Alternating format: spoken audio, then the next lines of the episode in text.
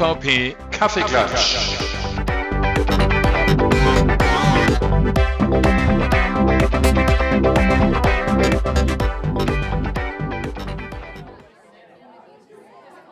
Einen wunderschönen guten Abend in dieser Sommerhitze. Wie war das Fußballspiel? Also, ich muss ja echt sagen, ja, Frankreich hat verdient gewonnen, obwohl ich Uruguay-Fan war. 2 zu 0, ihr habt es ja nicht gesehen, oder Rafa? Also erstmal Hallo. auch, auch da, heute mit, neu, heute mit wieder neuem Gast. Ihr habt ihn hoffentlich schon erkannt. Äh, auch Fußball verrückt. Äh, auch Office Server und Service äh, MVP, auch reprofiliert wie wir alle drei, glaube ich. Ja, mhm. Sigi, sag was. Ja, ja es ist Sigi Jagot, also herzlich willkommen. Ähm, ja, Fußball, ja, wir haben gearbeitet. Ich bin auch erst gerade wieder da. Äh, bin aber auch immer eigentlich für den Underdog gewesen. Deswegen auch, ja, England durch, Frankreich durch, äh, Russland als Underdog durch, Brasilien. Jetzt müssen wir mal gucken, wer am Ende gewinnt. Euer Tipp? Ihr setzt mich ganz schön unter Druck. Äh, Deutschland ich muss ja nicht, dann so also schnell wie raus. möglich nachher das Ganze irgendwo veröffentlichen, damit es noch heilwegs ein Kaffeeklatsch wird. Aber so ist es nun mal. Wir reden, die Fernseher hier, ihr seht es da vorne, da, da, da, sind sie schon jetzt im Live-Teil drin und äh, das ist okay. Was trinkt ihr denn eigentlich alles? Was soll ich denn bestellen hier? Also ich nehme einen, einen ganz normalen Cappuccino bitte, ja. Aber okay. ich darf auch noch von meiner Seite kurz Hallo sagen, ja. Raphael hat mich ja schon vorgestellt. Ich freue mich auch dabei zu sein. Ja, es ist immer eine Ehre, mit euch beiden da zu quatschen. Ja, ich kenne euch ja jetzt auch schon seitdem äh, ich MVP bin. Ja, und ich finde es toll, dass wir alle re-awarded wurden. Ja, und äh, freue mich jetzt auf den, auf einen gemütlichen Klatsch mit euch. Was trinkst du, Raphael? Der, der Raphael nimmt, ähm, oh, ich nehme mal so einen Eiskaffee. Hatte ich okay, schon lange also, nicht mehr. Ich gehe mal kurz Zucker, an die oder? Theke und ihr unterhaltet euch dann weiter. ja, wunderbar. Also während Hans mal kurz zur Theke ist, ähm, ja, herzlich willkommen. Schön, dass du da bist. Du kannst trotzdem, ich glaube, es gibt trotzdem einige Hörer, die dich noch nicht so gut kennen wie wir. Äh, vielleicht noch kurz ein bisschen was zu dir sagen. Wo arbeitest du? Ähm, wie lange bist du schon zum Beispiel MVP? Warum bist du das überhaupt geworden? Ähm, ja, lass dir freien Lauf. Ehrlich, Raffa. ja, du darfst. Ja, ja also ähm, ich bin im Endeffekt Microsoft Office 365, beziehungsweise ich war ähm, Exchange MVP, bis dieser ja dann umgewandelt wurde in äh, Office Servers and Services äh, MVP. Ja, äh, ich bin seit 2013 MVP, war aber 1997 schon MVP Award. Allerdings hatte ich den dazu mal verloren, weil ich zu Microsoft gegangen bin. Ja, und äh, das, das war dann der, der Grund, einfach zu sagen, naja, hm, dann, dann äh, war im Endeffekt ein halbes Jahr Blocken weg und, und äh, Newsgroup posten und äh, dementsprechend habe ich es dann nie wieder probiert. Und Microsoft ist im Endeffekt 2012 durch mein Buch und durch verschiedene Präsentationen bei den Hauptkonferenzen wie Exchange-Konferenz äh, oder dann die TechEd auf mich gekommen und da hatte ich mich mit der MVP äh, Verantwortlichen unterhalten und die meinte dann, ja, Sigi, du bist kein MVP, Moment, das müssen wir ändern. Also schicken wir mal da eine Mail und dann, dann wurde das geändert, ja, Rafa.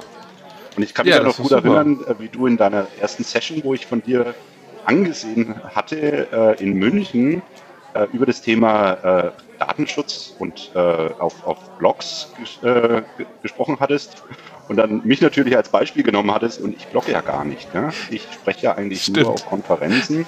Und meine Hauptthemen sind halt Exchange, hybrides Exchange äh, und alles drumherum. Das heißt auch das Thema Identity natürlich ein bisschen im, im Sinne von E-Mail. Ja? Dann äh, kann ich direkt mal eine, eine, Rückfrage stellen, wenn wir schon beim Thema Exchange gelandet sind und wir ja den absoluten Exchange-Spezialisten sozusagen hier haben. Klar, es wird irgendwann wieder einen neuen Exchange-Server geben. Ich glaube, das wissen wir alle. Ich weiß nicht, wie viel du über den neuen Server sagen darfst, aber äh, andere Richtungen mit Teams und Co. Ähm, wie siehst du das? Werden wir Exchange-Server in Zukunft noch brauchen oder wird es in Zukunft quasi einen Teams-Server geben, wo alles sagen wir mal, abgehandelt wird und äh, ja, Exchange quasi einschläft. Ähm, ja, das ist eine gute Frage, weil, weil im Endeffekt E-Mail als Medium natürlich ein passives Medium ist gell? und äh, Teams mit Chat natürlich mehr ein aktives ist. Ja? Das heißt, äh, wo, wo du eine Diskussion führst ja? und auf E-Mail gehen halt doch mittlerweile äh, viele Verträge auch hin und her Äh, einfach auch äh, das Thema Verschlüsselung ist da angesprochen und natürlich Plattformunabhängigkeit. Gell?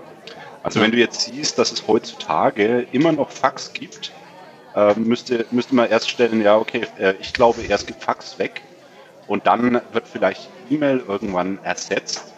Aber E-Mail hat halt den großen Vorteil zu, äh, ja, als passives Medium im Endeffekt auch, äh, dass, dass du eine E-Mail bekommst und die dann nächste Woche antworten kannst. Ja? Und die ja, ja. für dich ist.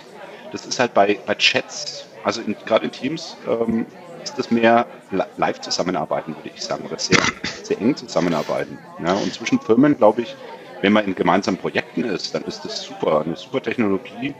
Aber ähm, so im Generellen glaube ich nicht, dass E-Mail so schnell äh, verschwinden wird. Das glaube ich auch nicht. Gerade diese Asynchronität. Ja, man, manche genau. dann schon sagen, ich erinnere mich an Zeiten, hast du mein E-Mail nicht gekriegt, nach einer Stunde schon nachhaken. Ähm, das hat sich jetzt. Die kommen nach zehn Minuten. Ja, genau. Ähm, das ist dann irgendwo äh, die Geschichte, dass, dass man da schon sagen muss, ja, wenn es dann über zwei Tage ist, dann denke ich manchmal auch, äh, das ist bei Microsoft öfters mal der Fall.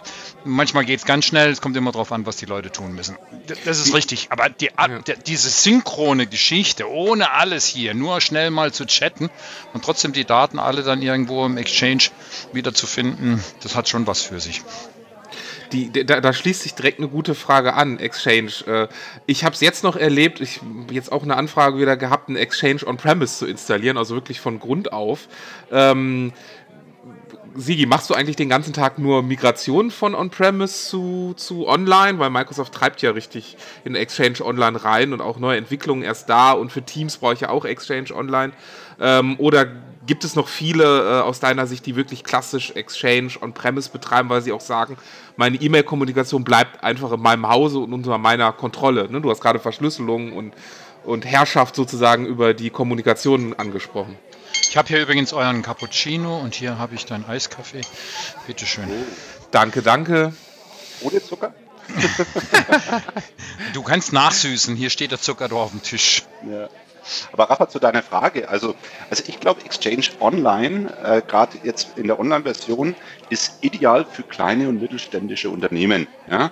Sobald es natürlich bestimmte Anforderungen erfüllen muss, also äh, speziell jetzt in Großunternehmen oder auch zum Thema Archivierung oder zum Thema äh, Mail-Flow-Tracken oder so, ja, dann äh, stellt sich eigentlich aktuell nicht die Frage, Exchange komplett abzubauen. Ja? Warum?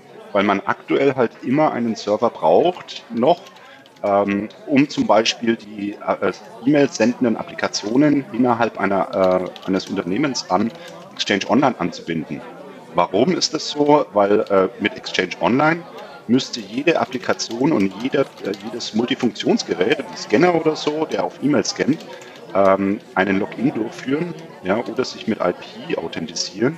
Und das bedeutet natürlich, dass, äh, dass, dass da natürlich gesagt wird, okay, für, für unsere Applikationen, die auch recht schwer abzulösen sind, äh, lassen wir noch lokale Exchange-Server vor. Und da hat man dann natürlich auch einen E-Mail-Fluss draus, drauf. Und ähm, da stellt sich dann natürlich dann auch die Frage, okay, leite ich alles nach Exchange Online um oder lasse ich das über meine lokalen Server laufen? Ähm, ja, da gibt es dann auch immer die Diskussion zwecks, äh, vertraue ich Exchange Online Protection äh, alles an oder habe ich ein, ein, eine andere Lösung vorgeschaltet, die zusätzlich mir einen Schutz für Anti-Spam, Phishing-Mails oder äh, Antiviren äh, gibt. Und das sind so die Hauptdiskussionen, die ich immer führen muss. Ja, das heißt, ich sehe sehr viele Firmen, die sagen, ja, wir migrieren ähm, unsere Benutzer dahin, aber wir lassen eine kleines, äh, kleine Umgebung noch stehen. Und es gibt ja auch immer die Exit-Strategie. Ja? Ist das auch der Flow letztendlich, der dann umgeleitet mhm. wird? Also kommen jetzt die Mails nachher oder na, andersrum, wo liegt der MX-Rekord? Also der MX-Rekord liegt häufig noch lokal, okay. ja, weil, weil auch das ne, Thema, äh, gerade Tracking zum Beispiel der Nachrichten äh, oder bestimmte Lösungen, die schon lokal vorhanden sind, mhm. natürlich nicht einfach so weggeschmissen werden. Die einfach weiter benutzt. Ja? Und ähm, also der, das Letzte, was man dann macht, ist eigentlich den Flow umzuleiten. Außer natürlich, man hat solche lokalen Anforderungen nicht. Dann kann man das auch eher umleiten und im Endeffekt Mails erst in Exchange Online reinlassen und dann zu seinen lokalen Exchange-Servern schicken hm. lassen. Also das ist nämlich genau das Interessante. Wenn du einen MX-Rekord nachher im Lokalen hast, dann kommen die erstmal bei dir an und werden dann wieder nach draußen geleitet. Das heißt, die Bandbreite wird eigentlich in, dem Moment erstmal doppelt belastet. Ja, was heißt Bandbreite? Ja, bei großen Firmen, die haben ja sowieso äh, im Endeffekt eine dedizierte Anbindung teilweise oder äh, lassen das direkt Richtung Exchange Online durch. Ja, das, das ist bei E-Mail äh, nicht ganz mal, so kritisch.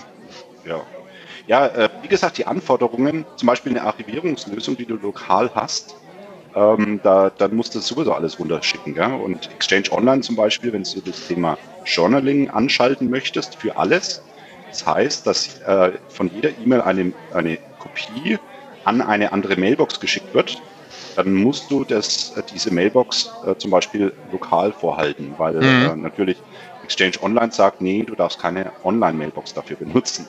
Ist logisch, gell? weil das sind natürlich dann riesen Mailboxen, die mit einer Software ab, äh, die Daten abziehen müssen, mhm. um die dann zu archivieren. Ja? Jetzt gibt es, wo du gerade Archivieren und Standardlösung sagst. Äh, es, ihr habt es ja wahrscheinlich mitgekriegt. Ähm, die Juristen haben versucht, ein gesichertes Anwaltspostfach zu bauen. Juristen. ja, also die, die Bundesrechtsanwaltskammer unter Beauftragung des Bundesinnenministeriums für Heimat, ähm, das ist ja schiefgegangen Anfang des Jahres. Ist, man kann sich zwar jetzt wieder anmelden, aber es läuft alles immer noch nicht. Die haben mit JavaScript einen eigenen Client gebaut, haben auch im Hintergrund wohl ein eigenes E-Mail-System gebaut. Ähm, läuft nur alles nicht. Äh, genauso wie man darf nur eine bestimmte Browser-Version haben und darf dann nicht mehr upgraden aktuell, äh, da mit jedem Update dann auch der Abruf der E-Mails nicht mehr funktioniert. E-Mails dürfen nur alle 15 Minuten versendet werden, dürfen nicht größer als 5 oder 5 oder 10 MB sein. Ähm, es dürfen nur PDF-Dateien verschickt werden. Also, und das Ganze ähm, unterm Strich kostete 42 ja. Millionen, oder? Ja, ja, jetzt kostet es wahrscheinlich wieder 42, weil es muss ja alles nochmal neu gebaut werden. ähm, äh, ja, Secret ich habe es noch nicht rausgefunden, was die nutzen. Vielleicht weiß es jemand, ein Hörer, was die. Also, soweit ich es gesehen habe, hat Atos das wahrscheinlich selber gebaut oder ich weiß auch nicht, welchen Standard sie da im Hintergrund nutzen. Ja, da müsste man mal in das Sicherheitsgutachten reingucken, was jetzt zum Glück veröffentlicht wurde. Ähm, Jedenfalls ist es so, die haben auch keine End-zu-End-Verschlüsselung, sondern die verschlüsselte E-Mail äh, geht an ein HSM-Modul, was bei Athos steht, also einfach ein, ein Server, der quasi die E-Mail entschlüsselt, da reinguckt, die durchprüft, dann wieder verschlüsselt und weiterschickt. Und alle Schlüssel liegen wohl im Klartext auf diesem HSM-Modul, diesem ominösen. Ähm, also ja, äh, da siehst du so ein bisschen Versuche in Deutschland, sichere E-Mail-Kommunikation aufzubauen. Äh, das geht doch bestimmt einfacher, oder?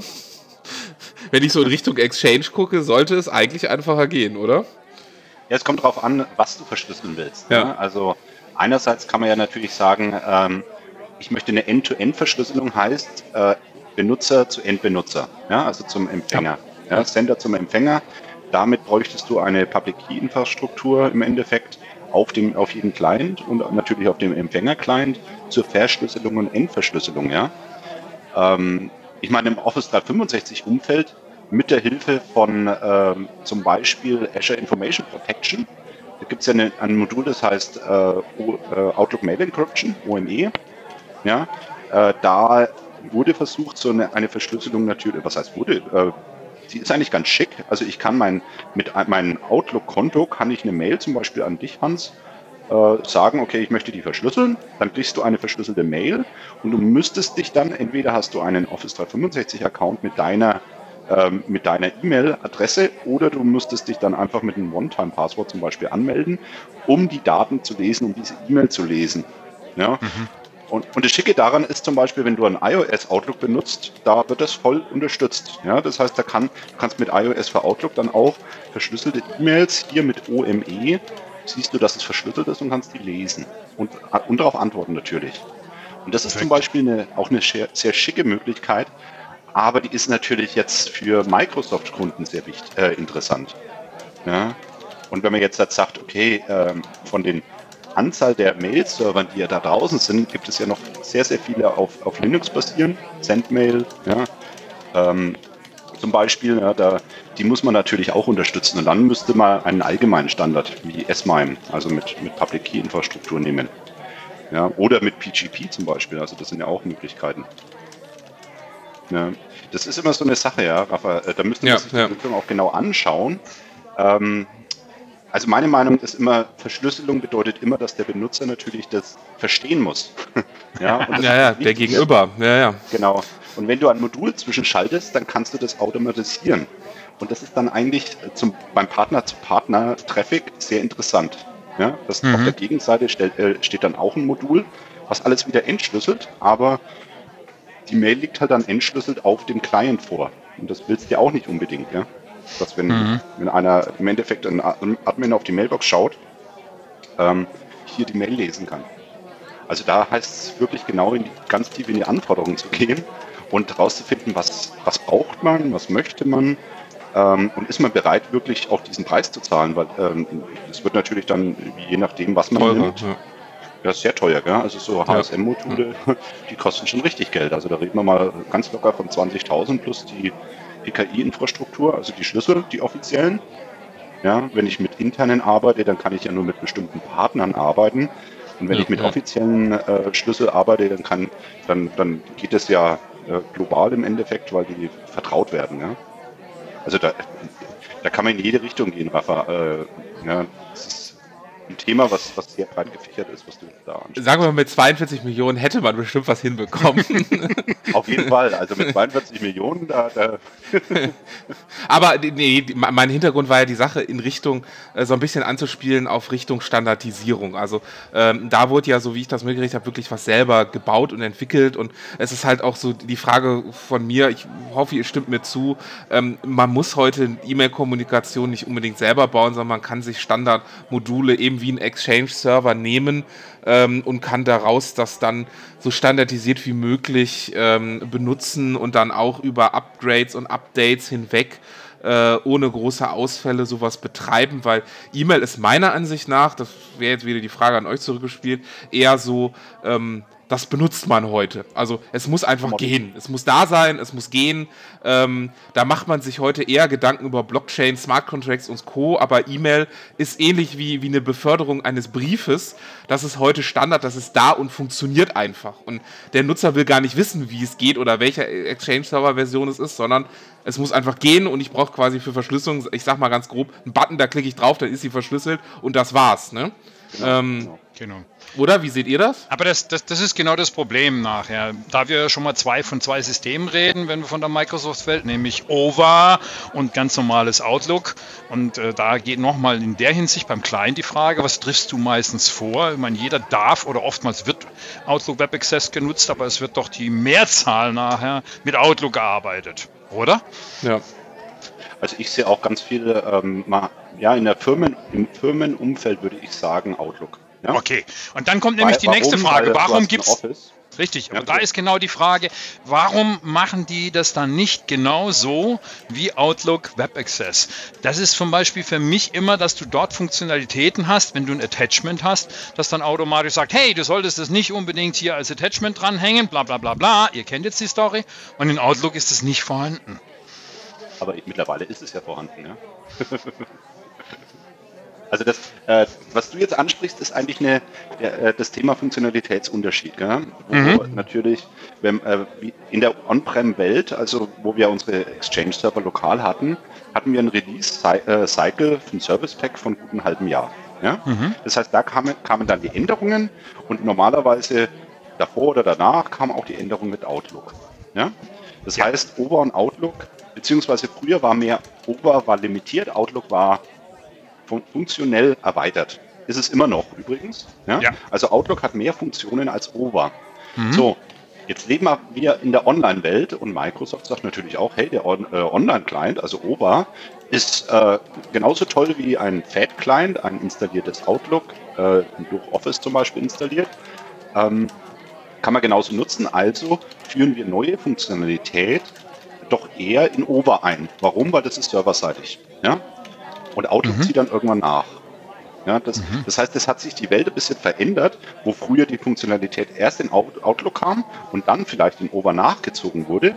Ist es jetzt, sehe ich ein bisschen so, hat sich das geändert. Das heißt, mhm. durch, auch durch den Evergreen-Ansatz, das heißt ja, dass du äh, regelmäßig neu, neue Features und Funktionalitäten bekommst, ähm, kommt immer neue Sachen rein. Ja? Und, äh, und da ist natürlich ja, Over eher dran als zum Beispiel ein Outlook.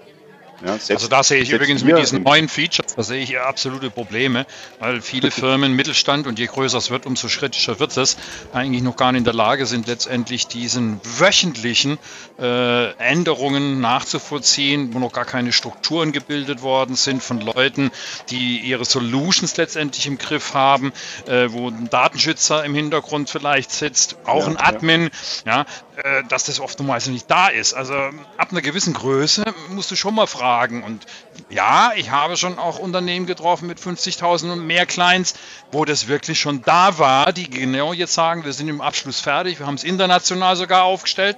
Bravo, exzellent. Um einfach dem Rechnung zu tragen, dieses wöchentliche neue Features.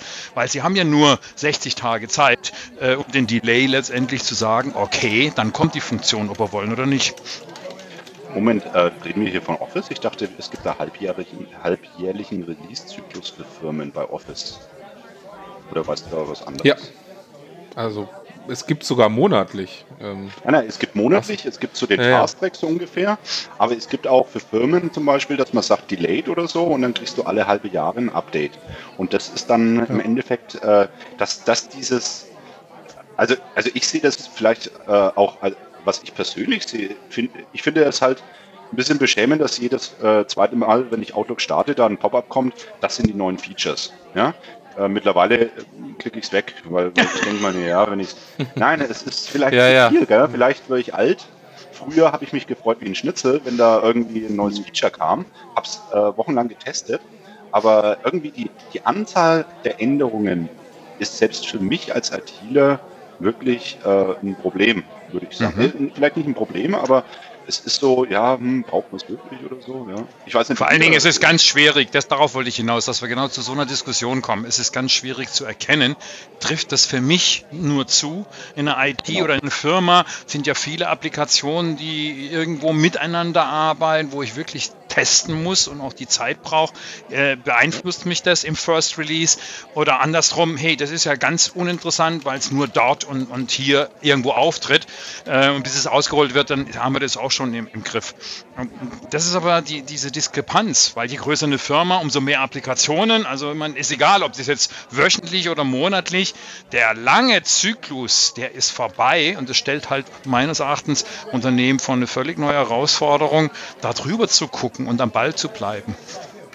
Ja, auch die, die Mitarbeiter, du musst an die Mitarbeiter denken. Ja? Also ja, wir sind ja. ITler, wir lieben das, ja. Gell, Rafa? Ich meine, ich weiß noch, du hast mir letztlich da ähm, auf der CDC die neuesten Features von PowerPoint vorgeführt. Ja. mit den Leo 3D-Objekte und sowas. Ja, ja, ja. Genau, 3D-Objekte. Und ich war da, ich habe mir dann echt gedacht, wow, das ist ja echt eine geile Sache.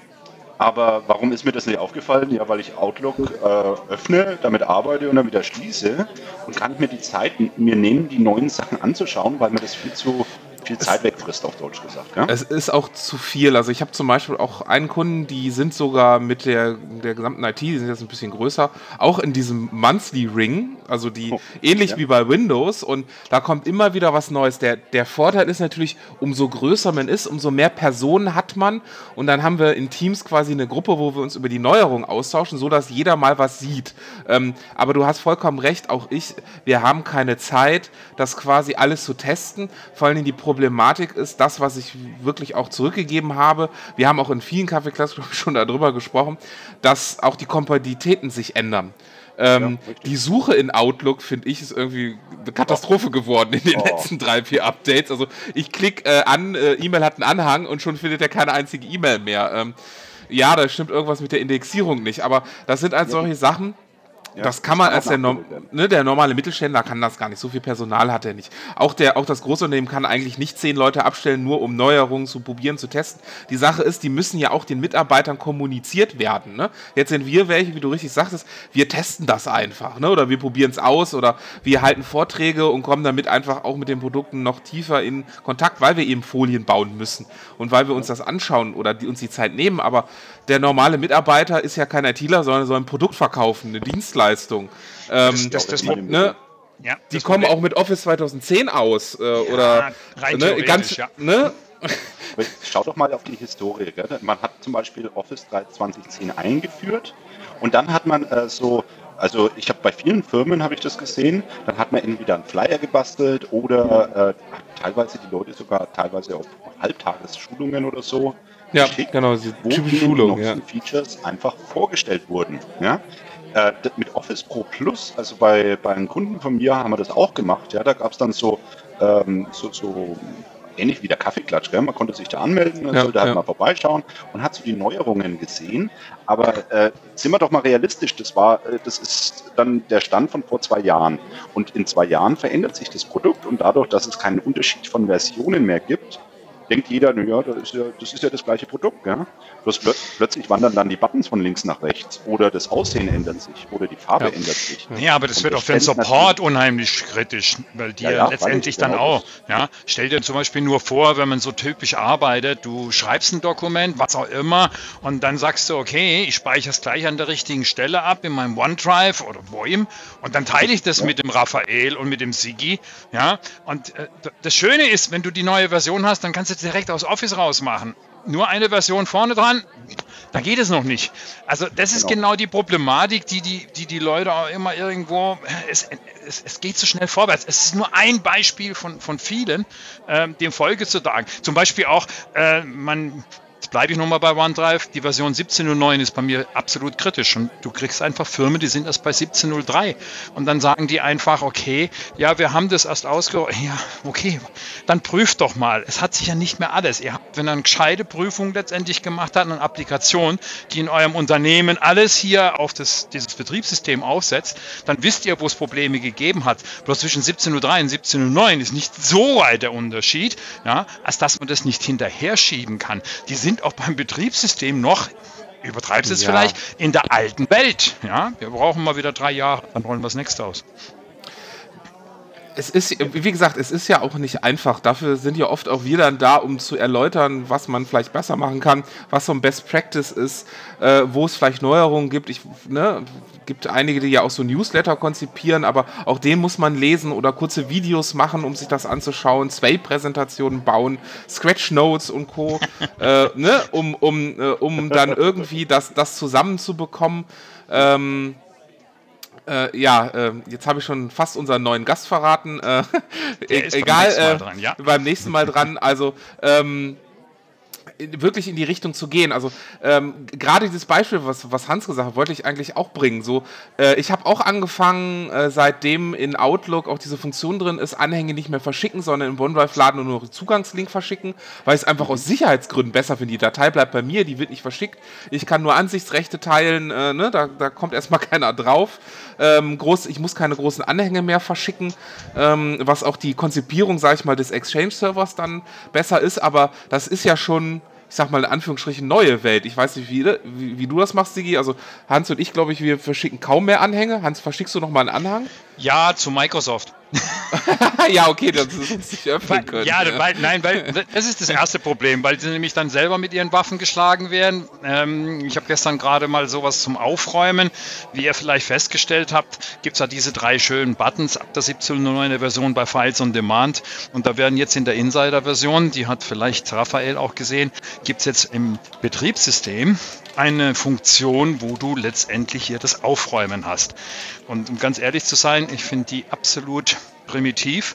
Zwischen der vorhergehenden Insider und der jetzigen Insider, ich, ich will es gar nicht sagen, welche Nummer das ist, ja, hat sich nur der Text geändert. Ich muss das scrollen und muss für jede neue Gruppe, die ich irgendwo habe, im Betriebssystem eintragen, ah, ich hätte das gern alle zehn Tage abgeräumt und nicht nie. Das ist nämlich die Standardeinstellung. Und das sind so Sachen, wo ich sage, das ist nichts anderes als ein Task, der abgearbeitet wird. Und ich habe gestern eine Mail geschrieben und habe dieses kleine Visio-Dokument, wie ich mir intelligentes Updaten und Aufräumen vorstelle, ja, Microsoft beschrieben in meinem schlechten Englisch, aber das ist mir egal. Und es kam nur zurück, okay, I appreciate always your feedback and uh, wir werden darüber reden. Also das ist nicht so einfach, wenn die eine Abteilung der anderen Abteilung was sagt, ein halbes Jahr lang nichts gemacht und jetzt räumen sie mit so einer also für mich ist es XP-Style-Logik, räumen sie da auf. Das kann es nicht sein. Da kann man ein bisschen Artificial Intelligence, nein, lassen wir Artificial weg, aber Intelligence nachher letztendlich erwarten. Erwartungshaltung, ja. Du willst wirklich dann Artificial Intelligence auf meine eigenen Dateien loslassen? Also Nein, also wir lassen, wir lassen Artificial weg. Und die löschen? und die löschen lassen? Um Gottes Willen, um Gottes Willen. Das, ist richtig. Wenn du nur kurzfristig, du erkennt die drei Stati, wenn du nur kurzfristig drin bist, dann können die aufgeräumt werden, wenn der Speicher zu Ende geht. Das kann man gescheit machen. Es gibt vier, also meiner Erachtens gibt es vier Punkte, äh, wo man da einspringen muss und dann soll er nachgucken, welches ist die letzte Datei, nicht vom Erstellungsdatum, welches ist der letzte Zugriff auf denen, die nur den kleinen grünen Haken haben und die schmeiß raus. Dann prüf nochmal, kann ich jetzt endlich speichern? Nein, nochmal speichern. Und dann so lange aufräumen, bis dann er sagt, jetzt ist genügend Platz, jetzt kannst du deine Datei speichern. Genauso, wenn wir eine Datei teilen, kann das nämlich genauso sein. Es gibt hier nämlich eine Deadlock-Situation, aber das geht zu weit. Ähm, Hans, ist Speichern noch relevant? Weil, also ich muss ehrlich sagen, seitdem äh, dieses, ähm, wie heißt das Feature, Offline, Online?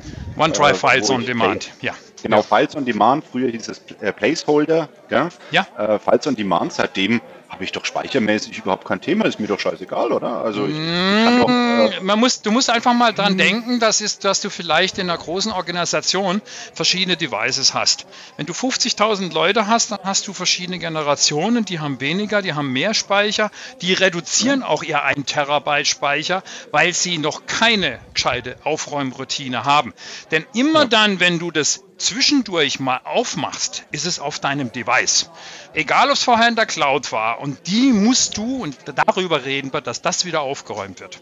Wir reden nicht über die permanent, mit den Falls, äh, ich muss jeden Tag meinen Blutdruck messen und das ist was anderes. Sondern wir reden über die kurzfristigen, die du mal angeklickt hast, die du bearbeitet hast, dann sind die auf deinem Device und die nehmen Plattenplatz weg. Achso, du meinst so temporäre, ja? Also Richtig. Zum Beispiel, wenn der, wenn der ja, Rafa mir ein äh, Attachment schickt äh, als Link, als OneDrive-Link, ich mache das auf, dann wird es ja zwischengespeichert in den temporären Dateien. Ja, ja nicht zwischengespeichert, sondern wenn es bei dir lokal mit dem kleinen grünen Haken ist es plattenplatzfressend.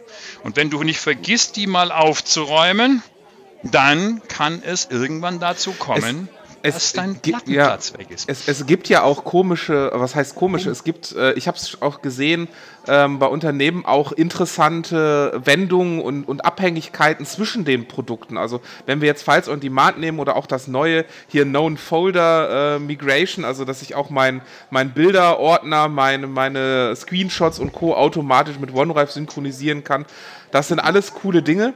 Aber es gibt zum Beispiel, ich hatte jetzt, jetzt einen ganz interessanten Fall, Retention Policies. Sagt euch alles Aufbewahrungsrichtlinien. Ne? Ist ein Kunde hingegangen, hat gesagt, okay, wir nehmen einfach OneDrive, SharePoint, Exchange, alles, zehn Jahre, eine Policy an, fertig. Äh, was ist passiert? Die, die Mitarbeiter haben natürlich oder arbeiten natürlich so weiter, oder was heißt natürlich, arbeiten so weiter, wie sie es bisher kennen. Also haben zum Beispiel, jetzt kommt, ne, Sigi, Exchange, haben aus dem Exchange sich selber immer eine PSD gezogen, jeden Monat. So, und haben die wohin gelegt? In, ihr, in ihren lokalen Ordner, der aber dann in den OneDrive gesynkt wird. So, was ist passiert mit der Retention Policy? Die haben natürlich interessanterweise eine der PSDs wieder in Outlook eingebunden, so als Backup-Archiv selbst gebaut. Ne? Äh, und bei jeder Änderung macht die Retention Policy ja eine neue, ähm, einen neuen Ordner oder neuen Kopie legt sie sozusagen an in ein Schattenfach.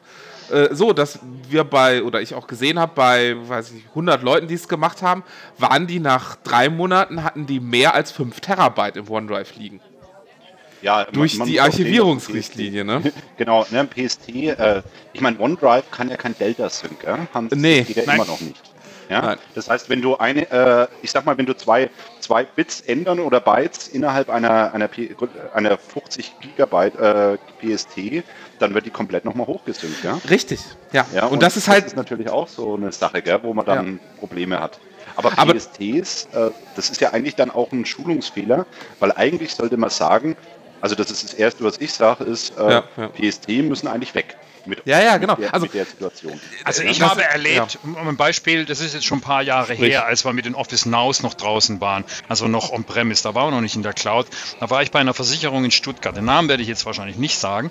Ähm, da hat man mir Stuttgart. irgendwann in Stuttgart, ja, da gibt es verschiedene Versicherungen, also wir müssen es nicht so einfach machen. Äh, die haben dann nachher gesagt, ja, wir haben nur so wenig Speicher, weil die Administration äh, sagt, Speicherplatz ist so teuer. Wir müssen jeden Abend fünf Minuten aufräumen, damit wir wieder Speicher haben, indem wir das Zeug extrahieren, PST, die dann lokal liegen. Originalton. 10.000 Mitarbeiter. Und dann habe ich gesagt, okay, jetzt haben wir ja gleich Pause. In der Pause rechnen wir mal. Ja, 10.000 ja. Mitarbeiter, fünf Minuten jeden Tag, wenn fünf Minuten reichen. Ja, jeden Tag, also mal so und so. Da ist so viel Geld nachher verblasen worden, weil die Administratoren nicht gerechnet haben. Da hättest du Dutzende von High Speed High-Performance-Festplatten kaufen können für einen Exchange, ohne dass das überhaupt belastet worden wäre. Ja? Aber das ist oftmals, dass nicht nachgerechnet wird. Aber ihr wisst ja, also, also ich bin ja auch so, so, so, was sagt man so, ein Packrat, ja, eine, also eine, eine, äh, ein Beuteltier, was alles einsammelt, ja? Ja. Also ich habe ja auch mein E-Mail-Verkehr seit 1997 noch auf PSTs bei mir auf dem Rechner. Mhm. Jetzt, jetzt würde da, wahrscheinlich kommt jetzt der absolute Schock. Raphael kippt gerade um. Und, äh, ich trinke gerade mal was, Sekunde. so, aber, aber warum? Also ich finde E-Mail immer noch eine interessante Kommunikationsform, weil du halt die Sachen auch speichern kannst, gell? So, ja. jetzt, äh, wenn wir über dieses Thema, Hans, reden, ja, äh, viele Leute sagen halt, ja, das ist mir wichtig, das zu behalten. Jetzt kann man natürlich sagen, nach, nach 20 Jahren, ja, wir haben 2018, also ich kann dir E-Mails von 2000, äh, 1997 noch äh, geben. Ähm, ja, braucht man nicht mehr. Ja? Aber in Vergangenheit, so, so vier, fünf Jahre alte E-Mails waren immer sehr sinnvoll, wenn ich bei einem zum Beispiel äh, neuen Projekt einfach wusste, aha, da habe ich ja schon mal was gemacht vor x Jahren, um das nachzuschauen. So jetzt, wenn man das gleiche ab, mhm. abbildet auf Teams, dann muss ich sagen, ist mein größte, mein, meine größte Kritik an Teams ist, du dampfst da was rein und dann, verlierst dann findest du es nie wieder. Ja. ja. Ja.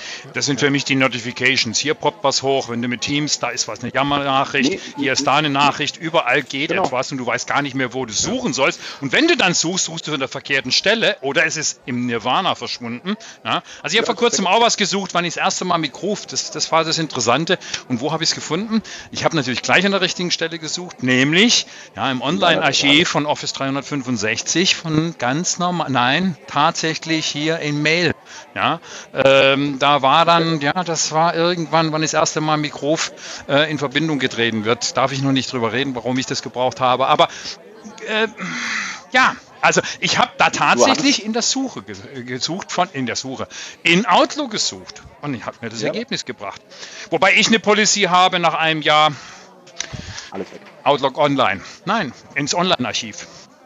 Achso, ja, zum Beispiel ja. Groove. Ja, äh, ich habe ich hab mein, mein Buch über Exchange Server 2010 habe ich äh, mit äh, drei verschiedenen Leuten äh, angefangen zu schreiben und da also im Jahr 2009 haben wir dann Groove genommen dafür. Ja, richtig. Damals war es auch okay. Ja? Richtig. Ja, die Anforderungen ja. haben sie aber gewandelt. Das ist ganz richtig. Apropos gewandelt. Was findet ihr ah. eigentlich, sollen wir nämlich die mitteleuropäische Sommerzeit abschaffen?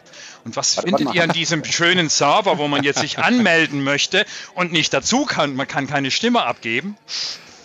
Ja, die liebe EU-Kommission, vielleicht für alle, hat eine Umfrage gemacht. Äh, wir dürfen alle jetzt abstimmen über Sommerzeit, Winterzeit ähm, ob wir quasi die Umstellung weiter haben wollen oder ob das abgeschafft werden soll. Da gab es ja schon heftige Diskussionen drüber. Und der Server geht nicht. äh, wohl keine ja, Skalierung drin. Das, sowas mit Neuland, ne? Und so. Ja. Ja, es werden sie ja auch noch, äh, also ich wusste davon noch gar nichts, gell? Anscheinend liest ihr andere News als ich. Ja, also, äh, ich konnte wir, da jetzt äh, nur schmunzeln. Wir haben uns ja. un, unserem lieben äh, MVP-Kollegen Peter Nowak äh, Michael Gret, zugehört. Sogar eine, Michael Gret hat es auch gepostet. Der hat, okay. der hat sogar die, die, die Seite, die dann rauskommt, wenn man lange genug wartet, dann kommt nämlich dann eine Offline. Also sie haben schon wirklich nachher eine, eine Seite in mehreren Sprachen wohlgemerkt. Sieht toll aus. Und die hat er gepostet, deshalb habe ich das gelesen, weil ich ich lese auch nicht so viele, aber das habe ich gelesen. Und dann habe ich selber mal drauf geklickt und das kann es nicht sein. Nach zwei Tagen immer noch dasselbe. Was sitzen da für Leute? Die erwarten, dass so und so viele Leute drauf zugreifen und haben dann einen einzigen Server oder sowas stehen. Keine ja, Ahnung. aber es ist, es ist auch wieder eine Agentur wahrscheinlich dahinter, so wie überall. Und da ist halt die Frage, haben die eine Skalierung mit eingebaut? Wie gut ist quasi der Consultant, der da sitzt? Oder äh, sitzt da quasi ein ITler, der das aufs Auge drückt und hat, mach mal. Der hat einfach den Standard-Webserver genommen, hat die Umfrage draufgebaut und gut ist. Also äh, hat vielleicht auch keinen Microsoft Forms genommen oder. Das ähm, weiß ich nicht, ob ne? das gegangen wäre. Was auch immer. 250 Millionen. Wahrscheinlich auch nicht. äh, ne? Das müssten 250 Millionen Zeilen nachher sein, wenn jeder antwortet, oder? Wir ja, haben ja. schon eine ganze Menge Leute. haben sie auch ein Excel genommen, oder? Also Ja, die, die, die Sache ist, darüber muss man, ne, muss man natürlich vorher in der Architektur drüber nachdenken. Ne, ja, ä- ähnlich wie, wie, wie beim Anwaltspostfach, ja. ja, eben. Ist halt- sind überall dieselben Teile.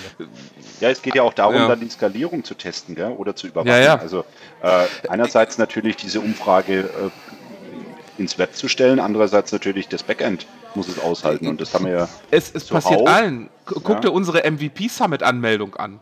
ja Da, da war genau das gleiche Problem. Die haben sogar noch einen noch einen, äh, Webseitentest geführt, zehn Minuten bevor die Anmeldung begann. Also ja. Du ne? weißt den Originalfehler, was danach halt letztendlich war, dass sie eigentlich am Tag vorher nochmal eine Software eingespielt Oder am Tag haben, die nicht noch- getestet ja. war. Also Ja. das war die Entschuldigung von unserem MVP, Global MVP Lead. Aber apropos, passiert. Du solltest, ne? du solltest unseren Zuhörern vielleicht erzählen, Ja. was passiert ist. Weil wir lachen da über Sachen, Ach so. die keiner weiß. Der uns zuhört, Okay. äh, oder- Also, man muss ja sagen, die MVPs erhalten einmal im Jahr die Gelegenheit, sofern sie mögen und des Lustig sind äh, und auch die Kosten für die Reise ausgeben, äh, eine Woche, im, eine knappe Woche bei Microsoft äh, in Redmond aufzuschlagen. Das heißt, in der Vorstadt in Bellevue sind alle Hotels äh, von MVPs belegt. Von den MVPs, da komme ich gleich zu der Frage noch einmal, wo ich euch dann weitergebe, etwa 4000 entscheiden sich so um 2000 also 50 Prozent, dass sie dorthin fliegen und wir haben dort dann die Möglichkeit, direkt mit den dazugehörigen Produktgruppen äh, zu reden, Feedback zu geben, etc.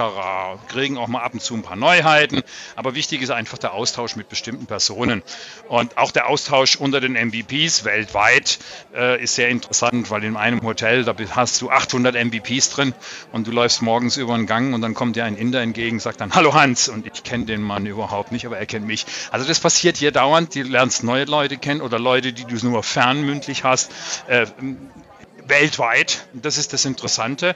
Ähm, im Programm, dass wir halt die Möglichkeit haben, da mal mit Microsoft als solches zu reden. Und dazu muss man sich anmelden. 2000 Leute müssen in die Hotels untergebracht werden. Das ist auch, die werden jeden Morgen mit Bussen auf den Campus gekarrt. Aber die Anmeldung, die wollten sie ein bisschen machen, weil nicht alle passen ins Hyatt äh, müssen auf andere Hotels und das hat eine Agentur übernommen und im Vorjahr hat man schon Return, Return, Return, Return gedrückt, äh, um sich nächstmöglichst nah irgendwo ein Hotel zu erwischen. Diesmal wollen sie es ganz schlau machen und anscheinend haben sie es auch irgendwo hingekriegt. Nur der Fehler war, dass sie halt nochmal Code eingespielt haben, ohne den zu testen, einen Tag vorher. Das heißt, wir saßen da und ich habe dann nachher letztendlich aufgegeben nach einer Stunde, äh, weil mir das dann zu blöd war und habe eine Mail geschrieben und ich soll mir dann nachher die Buchung selber machen. Und das haben sehr viele getan. Das heißt, aus der Idee, 2000 Webzugriffe zu kanalisieren und wunderschön die Verteilung zu machen, äh, wurden dann 2001, nein, viele sind ja durchgekommen, aber wurden vielleicht 1000 Mails, die gegangen sind, ich möchte da an dem Hotel und das mussten sie dann manuell machen. Das war die Strafe für die Agentur.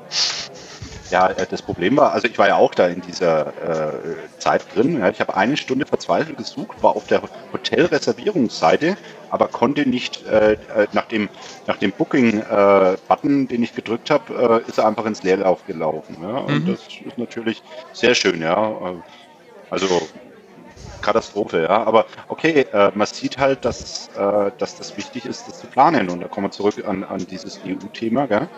Äh, Ja, da ja. haben die halt auch nicht geplant. Und es, das passiert natürlich auch den Experten.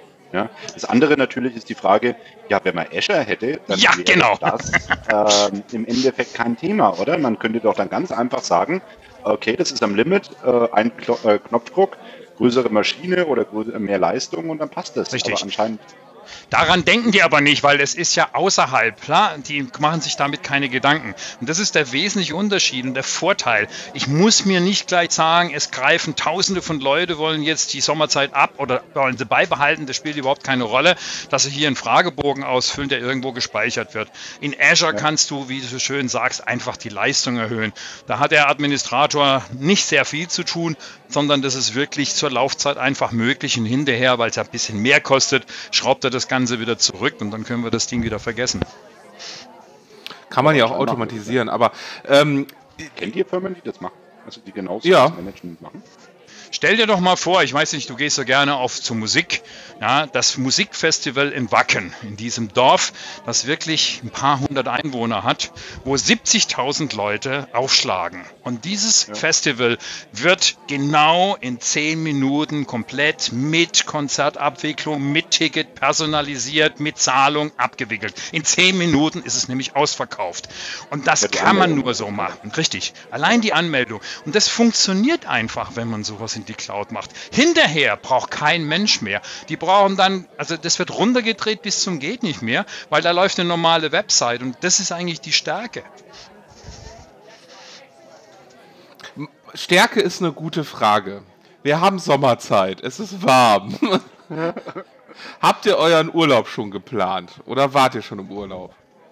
um zu regenerieren und die Stärke für das zweite Halbjahr aufzubauen. Aber Raphael, du hast ja. Urlaub? Also ich dachte, ich dachte, du nee, im Urlaub dann die neuesten PowerPoint-Features an. Ja, ja, ja richtig. Und, und, dann kommt Forms, oh, da ist ja das Feature XY, ich, ja. Ich meine, deine ja, Freundin sagt ja dann auch wahrscheinlich am Strand, so, jetzt leg doch mal das Handy und, und den Laptop weg.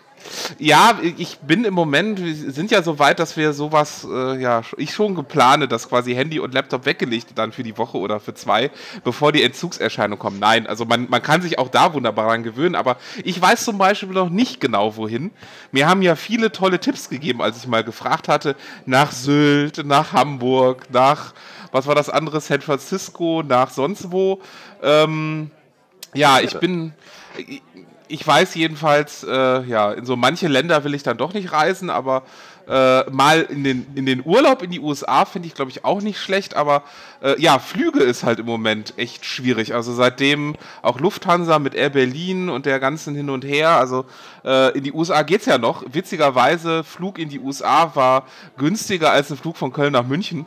Ähm, also solche irren Sachen gibt es da im Moment. Ähm, da musst aber, du eigentlich, eigentlich auf den ja. Tipp nachher etwas sagen, weil Sigi ist immer im Urlaub gewesen, wenn ich ihn irgendwo erreicht. Der ist permanent irgendwo beim Segeln. Ja, wir dürfen ja einmal im Jahr äh, in Urlaub gehen, aber wie, wo warst du das letzte Mal, Sigi? Und wann?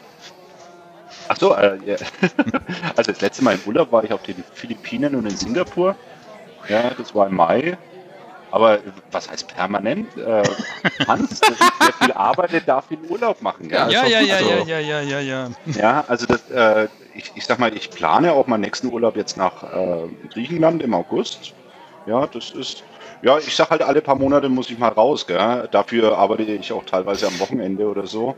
Das ist auch immer so eine Sache, ja. ja wie Rafa schon sagt, gell? Das ist also, so die Frage gewesen, ne? Work-Life-Balance, ne? Ja, Work-Life-Balance, gell? Ich, ich finde es auch ganz wichtig, zum Beispiel jetzt, wenn, äh, wenn ich im Urlaub bin, äh, versuche ich eigentlich auch keine E-Mails geschäftlich zu lesen. Ich habe eine geschäftliche E-Mail-Adresse und eine private E-Mail-Adresse. Ja, was ich dann auch hasse, ist, wenn jemand mir WhatsApp schreibt oder so, die geschäftlich sind, weil ich ja. dann sage, hey, ich bin im Urlaub, das möchte ich gar nicht wissen. Ja? Mhm. Aber das, das ist so eine Sache, ähm, also äh, das ist übrigens eines der Hauptmankos, weil ich bin ja jetzt auf iOS umgestiegen, auf iPhone, weg vom Windows Phone. Wo beim Windows Phone konntest du halt sagen, Firmenaccount, E-Mail aus, Ende. Ja? ja Hast du ja. keine Mail bekommen. Ja? Das kannst du halt beim iOS schon machen, aber habt ihr das mal gemacht? Nee, du also musst den, die E-Mail löschen, du musst die rausnehmen, ne? Genau, ihr müsst genau. den Account rausnehmen aus Outlook, was zur Folge hat, dass OneDrive den auch verliert und alle anderen Applikationen haben den dann auch nicht mehr drin. Und dann ja. denke ich mir, das hm. kann es ja auch nicht so ganz sein. Deshalb habe ich zwei Phones, aber das ist ein anderes Thema. Was, was, hast du denn? Windows Phone? Und nein, nein, nein, nein, nein. Windows Phone ist das letzte. Das äh, habe ich jetzt zur Seite gelegt. Äh, ich habe jetzt hier zwei iOS-Geräte. Das heißt ein, ein 7 Plus und äh, ein 10er. Und äh, ja, dann merkst du das. Und ich gehe aber in eine Zone, um das gänzlich nachher zu verlieren, um da live zu bleiben. Ich werde drei Wochen lang durch Alaska und British oh, Columbia nachher da unterwegs genau. sein. In der internetfreien Zone, wo du wirklich mal Glück haben musst. Also mein Blog, man wird mich auch verfolgen können. Ähm, aber du musst halt dann zwischendurch mal ein bisschen länger warten und irgendwann schreiben wir dann halt drei Blogbeiträge gleichzeitig, wenn wir mal wieder ein Internet fangen. Ich habe darauf verzichtet, ein äh, Satellitentelefon zu kaufen. Gibt es übrigens geht's denn los? Günstig, ne? glaub, glaub, mir eins, glaub mir eins. Also ich bin ja gespannt, was du äh, erlebst, Hans, ja, in Alaska und in Kanada. Aber ich glaube, also Kanada ist bei internettechnisch gar nicht so schlecht erschlossen, ja. Klar gibt es dann immer, äh, ich sag mal, wenn es zwischen Dörfer fährst, wahrscheinlich keinen Funkempfang oder so. Aber ich glaube, äh, in jedem Nationalpark oder irgendwo wirst du ein kostenloses WLAN haben oder so. Ja? Richtig, das, das ist schon. Also ich habe, ich weiß noch, 2009 war ich am, am Nordkap und ich habe da für das Windows IT Pro Magazin eine Kolumne geschrieben, ja. Mhm. Und in der Kolumne ging es halt über Mobile Device, ja, also E-Mail, mobil. Und äh, selbst in, am Nordkap, ganz am Norden von äh, Norwegen, ähm, bei dieser Statue, also da, da, ist so ein Globus, ja, den kennt ihr sicherlich aus Bildern, wenn er mhm. noch in Donnen war. Ja, ja, dort ja. gab es kostenlos WLAN in Norwegen. Und das ist, wie gemerkt, acht Jahre her. Gell? Da gab es bei uns überhaupt nirgendwo kostenlos WLAN. Und da war ich schon ziemlich beeindruckt. Ja? Also da, da war ja noch kostenloses WLAN oder, oder auch die europäischen äh, Roaming-Gebühren waren ja extremst teuer. Gell? Ja, aber das hat sich ja jetzt alles gedreht. Was sich immer noch nicht dreht, dass bei in Deutschland mal ein bisschen kräftig investiert wird, weil die Firmen ja. hängen immer noch hinten dran. Wir sind immer noch 26 nachher und äh, da streiten sie sich nachher, ob wir immer noch auf Kupfer bleiben und äh, man hängt irgendwo an dem Kupfer so lange fest. Leute, ich habe wirklich schnelles Internet, wo ich dann sagen muss, wow, ja, aber äh, dann kommst du irgendwann nach draußen, dann merkst du einfach zurück in der Wirklichkeit. Ja, genau, ja, und draußen. Und, und wir haben ja im Moment auch ziemlich viele Diskussionen. Vielleicht äh, will ich gar nicht sagen als letztes Thema, aber äh, ihr wollt bestimmt auch noch mal kurz was trinken, aber äh, wir müssen auch irgendwann irgendwann raus. Aber wir bleiben noch mal beim Thema. Ähm, ihr habt ja mitgekriegt, große Diskussion über Upload-Filter. Ähm, unsere äh, Urheberrechtsreform bei der EU, wir waren ja eben schon fast da, zu Glück im EU-Parlament mit einer Mehrheit äh, gegen CDU und die Konservativen sozusagen abgelehnt worden. Worum ging's? Alles, was hochgeladen wird, sollte oder muss äh, oder sollte in dem Falle äh, geprüft werden, dass keine Urheberrechtsverletzungen vorliegen. Ähm, und nur dann sollte ein Upload erfolgen in die Cloud oder in, in, in Medien wie YouTube und Co. Ähm, genauso wie Diskussionen von ähm, äh, Privacy Shield ihr vielleicht auch ja. mitgekriegt. EU-Parlament hat beschlossen, äh, dass jetzt bis Herbst die EU-Kommission Zeit bekommt, das Ganze zu reviewen. Äh, und wenn nicht, äh, wollen sie die Verfahren im Europäischen Gerichtshof vorantreiben, dass Privacy Shield wieder fällt. Und dann haben wir dieselbe Situation wie vor zwei Jahren mit Safe Harbor. Mal gucken, was passiert. Also im Moment ist da echt viel unterwegs äh, im, ja, politischen und, und rechtlichen Bereich, was uns, glaube ich, alle noch beeinflussen wird. Und jedenfalls, äh, ja, wo wir schauen müssen, was, was damit passiert. Gerade diese Upload-Filter, ähm, da wird ja schon über Zensur ges gesprochen sozusagen. Das ist richtig, Rapper. Ja? Also das ist äh, definitiv. Ähm, also ich stelle mir da, äh, zum Beispiel immer die Frage, sind die dann auch so gut, die Upload-Filter? Ja? Weil ja, das ist ja doch relativ schwierig, ein Bild oder ein Film zu verifizieren, ob da urheberrechtlich geschütztes Material drinnen ist. Fazit äh, muss das ja meistens wahrscheinlich oder ich sag mal zu 80 Prozent dann trotzdem noch manuell nachkontrolliert werden. Ja, das ist genau und, der Punkt. Wie ja, willst genau, das machen? Wieso kann ja. man das einer Institution, ja, einer privaten Firma nachher dann verantworten? Also das kann es nicht gehen. Ja? ja, ist ja auch schon heute so, ne? Teilweise. Sachen, also die Politiker, die denken da, ja, das machen wir einfach so, das geht schon irgendwie. Ja. Aber ja, äh, das wird wahrscheinlich noch Jahre dauern, bis das einigermaßen gut implementiert ist. Gell? Na, von der Idee her ist es ja nicht schlecht. Nur die Kleinen wären noch kleiner, weil sie gar keine Chance ja. haben und die Großen werden dann irgendwann ja. Möglichkeiten finden, das System zu umgehen. Und das war eigentlich das auch, weil viele gesagt haben. Jetzt haben sie aber auch nur, wenn ich es richtig interpretiere, Raphael, korrigiere mich, naja, äh, zwei Monate, glaube ich, nur Zeit. Oder drei, mhm. und dann soll es wieder mhm. neu aufgelegt werden. Und äh, ich glaube nicht, ja, dass das die nachher. Lobbyismus. Also ähm, ich, ich muss, wenn man das wirklich im, im Ganzen sieht, mit hier verschärftere Kontrollen, hier äh, quasi äh, die Verlage wollen das nicht mehr und ähm, jeder Urheber hat da seine Ängste sozusagen. Man, man hängt vielleicht noch an alten, äh, an alten Finanzierungs- und Geschäftsmodellen. Wir kennen das ja ne, bei den Zeitungsverlagen. Ähm, mal gucken, was raus wird. Also auch gerade diese Kontrollen, das, ne, wir hatten eben drüber gesprochen, über Exchange wieder On-Premise-Sets. Es gibt viele Firmen, die aus diesen Unsicherheiten, auch aus der Datenschutzgrundverordnung Code sagen, okay, dann hosten wir das lieber wieder bei uns im Keller. Ähm, da können wir zur Not den Server unter den Arm nehmen oder in den Kofferraum stellen und wegfahren, ne? Ja, richtig. Ich meine, ja, ist ja so. es ist halt eine Exit-Strategie, ja. Also ja. Äh, man kann zurück, wenn man möchte, man muss nicht zurück und die Kosten bleiben relativ gering. Naja, aber bei Datenschutzgrundverordnung, ja, da bist du ja zum Beispiel, nehmen wir mal einen Arzt. Wenn du heute zum Arzt gehst, äh, Raphael, um nur mal wieder mal zu überprüfen, wie sieht's aus, ja, und man nimmt dir Blut ab, dann unterschreibst du schon mal ein schönes Formular. Und das machst du bei jedem Doktor, den du irgendwo konsultierst. Das heißt, es werden die vielen Kleinen letztendlich bestraft, weil sie es irgendwo verantworten müssen. Man hat da überhaupt nicht gesehen, dass das eigentlich ein Usus ist. Hätten auch die Krankenkassen machen können. Hätten sie mal nachdenken, hätten sie sich mit beschäftigt. Sie hatten ja zwei Jahre Zeit, aber kein Mensch hat sich mit dem auseinandergesetzt. Und äh, wenn du zum Autohaus gehst, musst du unterschreiben. Du musst überall unterschreiben. Wen bitteschön nützt es? Man wollte die Großen irgendwo einengen, in Anführungszeichen, nicht so schluderlich mit ihren Daten umzugehen. Jetzt muss der kleine Mann letztendlich wieder dran glauben. Genau, also. Das ist richtig, ja. Also ich glaube auch, äh, ja. die Datenschutzgrundverordnung hat sicherlich zu, für das Thema, also meine persönliche Meinung ist, Facebook oder Google müssen damit in Schranken gewiesen werden. Und das ist, ist aus meiner Sicht auch gut. Aber wenn ich jetzt zu meinen Vereinsfesten gehe, wo dort, äh, wo bei jedem Eingang jetzt mittlerweile steht, Achtung, hier werden äh, Foto- und Videoaufnahmen gemacht. Ja, es kann sein, dass sie diese ja, ja. da drauf sind und sie akzeptieren mit der Teilnahme an diesem äh, Fest im Endeffekt, äh, dass diese Sachen verwendet werden dürfen, halte ich das für maßlos überzogen. Aber Rafa, ich glaube, da, da, bist du der beste Ansprechpartner für dieses Aber Thema. Aber überleg doch mal, auf, der, auf einer, wenn wir auf eine Party gegangen sind oder wenn wir auf einem Summit zusammen sind, da gab es schon immer Ausweise, wonach du gekennzeichnet warst, bitte mit mir kein Foto. Das gab es schon und zwar jahrelang. Jahrzehnten. Ja, ja, ja, aber äh, wie gesagt, mir ist es halt jetzt bei den, bei den ganzen Festen aufgemacht, äh, aufgefallen, ja, hier ja. in Manken ist ja jetzt mittlerweile im Sommer jedes Wochen, jede Woche eine andere Fest, ja, Fischerfest und ja. Sommerfest, ja, habt ihr sicherlich auch.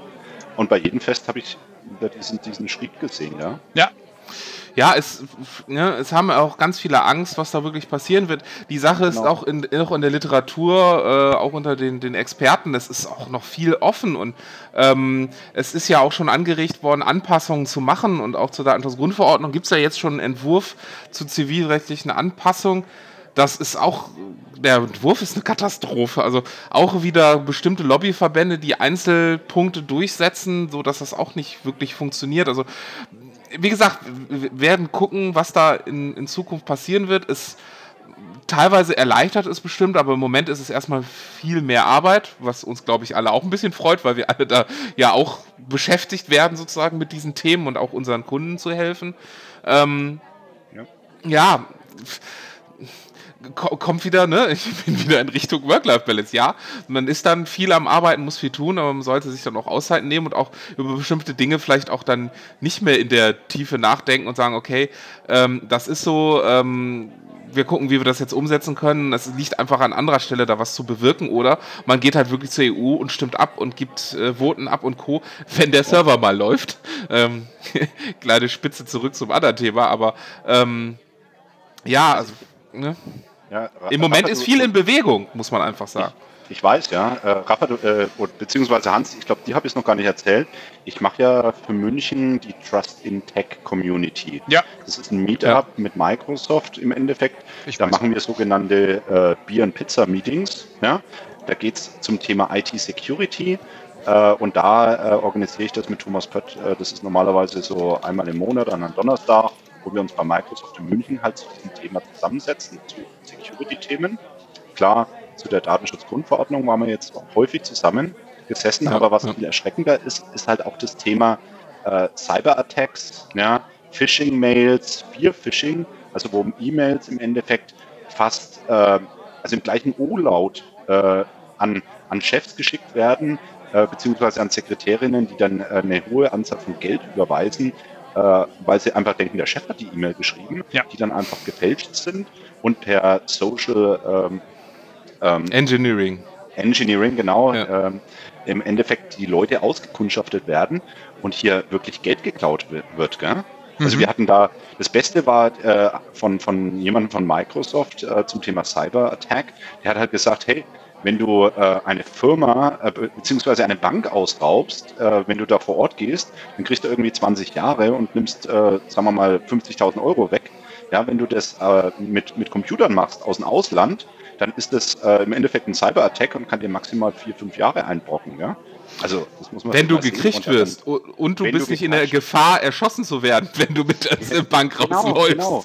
Also, und, und, ne? und du, äh, du, hast dann Vielfaches. Du hast da Millionen, ja. äh, teilweise Milliarden wird da, da geschätzt, was da was da an, an, an Geld eingesammelt wird. Jetzt machen wir aber keine Werbung für, für, für, für illegale Nein, Berufe, nicht für diese, aber, aber man, das die, Problem, die Gefahren sind da, ne? Ja. Das ist richtig. Und das Problem ist, da. irgendwann wird es aber dann die Leute erwischen. Siehe Kim Schmitz. Ja, richtig. Ja, also das.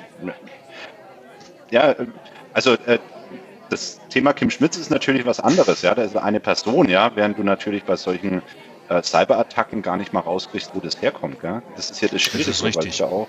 Ja, das sind ja teilweise Firmen, die irgendwo sitzen, äh, angeblich. Ich weiß es nicht, ja. Ähm, während, wenn das natürlich auf eine Person fokussiert ist, dann kannst du den natürlich greifen. Aber ja, aber das, so eine E-Mail zu verschicken kostet ja auch nicht viel Geld. Da, da, wollte ich schon sagen, da sind diese Anrufe des, des, des ominösen Microsoft-Supports, die es ja, also würde nie jemand anrufen, um es hier nochmal klarzustellen, ja schon zeitaufwendig, da ein paar E-Mails zu verschicken, ein bisschen Social Engineering zu machen. Das Dies kannst du ja theoretisch sogar automatisieren, Facebook, Twitter und Co. Und schon hast du den äh, mit einer gefälschten E-Mail sozusagen schon ne, fast überzeugt, das zu machen. Was kann man denn genau. dagegen genau. tun? Also wir haben jetzt ganz viel darüber gesprochen, was da passieren kann. Was, was kann man denn dagegen tun? Habt ihr darüber auch gesprochen?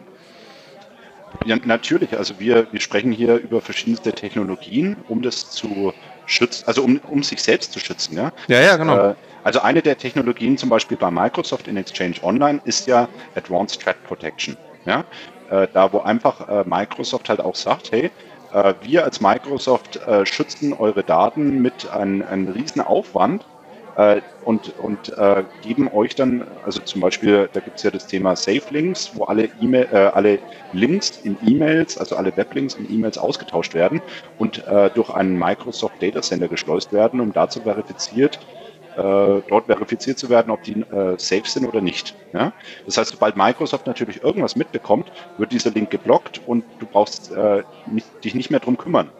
Ja, wenn du on-prem bist, dann hast du natürlich das Problem, wenn ein Link einmal durch deine Firewall mit deinen Anti-Spam und Antivirus-Protection durch ist, dann ist, äh, dann kann jeder Benutzer die, die Links nochmal aufrufen und wenn die natürlich nicht ausgetauscht wurden, dann, dann würden die zum Beispiel das, die Phishing äh, oder, oder die, die Malware hier ausführen können.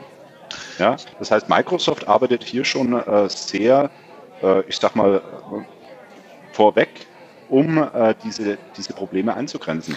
Aber es ist ein ganz aber, heißes Thema. Gell? Aber es ist auch ganz viel Mit auch, Mitarbeiterschulung. Ne? Ja, also genau darauf wollte ich hinaus. Ich sollte, ja. genau darauf will ich hinaus. Man sollte ab und zu mal nicht nur sagen, wir müssen Umsatz, Umsatz, Umsatz machen, sondern den Leuten auch mal ein bisschen so nebenbei erklären, wie sowas funktioniert. Dann würden sie auch mit einem gesunden Menschenverstand, würdest du schon wieder 50 bis 70 Prozent rausfiltern, aber davon hat man oftmals in der Zeit nicht. Da funktioniert es ja. mit dem Work-Life-Balance, mit den Schulungen nicht. Wie man das nachher verkauft, ist eine ganz andere Geschichte, weil das ja. ist wirklich Social Engineering vom Feinsten und dann muss man einfach sagen, ja, sowas passiert. Das ist ein ganz einfaches Teil. Man muss, also ja, es ist ja im, achso, ja, sprich. Hans, das, äh, das große Problem ist, also ich sage auch immer, ja, ja, Schulung, ja, aber äh, ich glaube, der Human-Faktor ist hier total unberechenbar. Mhm. Also es gibt so Statistiken, dass, äh, du musst dir vorstellen, du attackierst eine Firma, sendest, sendest da äh, 10.000 E-Mails hin und es müssen ja nur ein, zwei, drei draufdrücken. Das langt dir ja schon, ja. um reinzukommen. Und das ist doch das Kritische. Eigentlich müsstest du äh, alle abfiltern. Das heißt, du kannst nicht so viel schulen, um alles zu verhindern. Und ich weiß nicht, ob es euch schon mal so gegangen ist. Also ich hatte irgendwann, äh, ich habe ein Paket erwartet, zu Hause, DBT, dann kam diese Mail, äh, ist irgendwie delayed und ich habe keine Ahnung, ich drücke da drauf und wie ich drauf drücke, dachte ich mir, oh, das war jetzt ein Fehler. Ja, dann, ja, ja, schon dann, zu ja, spät. Ja, ja. dann habe ich mir den ganzen Tag meinen Computer wieder gecleant, aber das ist natürlich, wenn, wenn wenn mir das passiert, oder Rafa, äh, ja, ist mir, ist das auch schon mal passiert? Ja. mir ist das auch schon passiert. Ich hatte zum Glück Identity Protection an. Äh, es war nur ja. auf einer Testmaschine, äh, aber Identity Protection ist angeschlagen und hat sofort den Account in die Quarantäne geschoben. Es war einfach zu gut gemacht und genau. man kann es ja. nicht alles. Und Hans, Hans, wenn das uns passiert. Steht, steht richtig. Also es ist immer die Grenze, wo ich im letzten Moment ab und zu, ich bin da schon auch, hey, was ist das denn? Ich erwarte ein Paket. Das ist genau die richtige Version. Wenn man das geschickt verpackt, ich habe mich jedes Mal gerade noch, hoppla, Moment, langsam, guck dir die Adresse vorher an, weil da, Ja, manchmal genau. sind es Kleinigkeiten, ganz, da, da musst du dreimal hingucken, da müssen wir dreimal hingucken, um das überhaupt zu sehen. Aber das Genau. machst du nicht immer. Und das ist das Schlimme. Und du, du hast ja schon die Quote letztendlich gesagt, 10.000 Mails, drei klicken drauf, tolle prozentuale Beteiligung. Und die anderen lachen sich ins, ins, ins Teufelchen. Und dann ist das Ding erstmal innerhalb. Ja? Ja, ich habe ich hab letztlich einen Phishing-Attack äh, bei einer Firma von mir, von einem Kunden miterlebt. Die hatte selbst das Firmenlogo von der versendenden E-Mail, die hat eine E-Mail-Adresse gefälscht, ja, an, äh, im Endeffekt an meinen Kunden geschickt und da wurde die halt angeklickt. Ja? Aber wenn du die die E-Mail gesehen hast, die war, die war top. Ja? Also äh, da, das war ein OneDrive-Sharing-Link. Ja. Das musst du immer geben. Genau. Ja? Ja, Hast, du, hast du bestimmt gehört Ja, als OneDrive. habe ich auch gekriegt. Ja? Ja. So, da, aber was, was uns halt aufgefallen ist, es war in Englisch, nicht in Deutsch. Richtig. Ja? Allerdings, der Versender hatte sogar das richtige Logo drauf. Das heißt, von der Firma, wo das kam, die, die haben sich sogar die Mühe gemacht, dieses Logo auszutauschen. Ja. Äh, wie willst du denn sowas jemand Normales? Kaum. Kaum. Also, Ja? Besonders, Schwierig Äh, wie ist- gesagt, es, es mussten Ja. nur ein, zwei, drei Leute draufklicken, dann hast du da ein Riesenproblem. Äh, beziehungsweise dann kamen halt die E-Mails. Ja? Dann, dann sind halt da hunderte von E-Mails. Also, und jetzt reden wir von E-Mail-Systemen beides mal, wo wir sagen, okay, wir sind bei Office 365, aber wir sind nicht in der großen Schwimme drin. Das heißt nicht die 10.000, sondern es sind nachher wesentlich weniger. Und deshalb kann auch der globale Schutz beim Kunden X werden gerade 10.000 gleiche Mails letztendlich rübergeschickt. Da müssen wir mal gucken und das dann auch auf den anderen Tenant, nämlich auf Sigis oder Raphaels nachher zu Genau. übertragen. Das findet noch nicht statt. Das heißt, diese kleine Masse schafft es immer wieder. Und die Jungs werden genauso gut.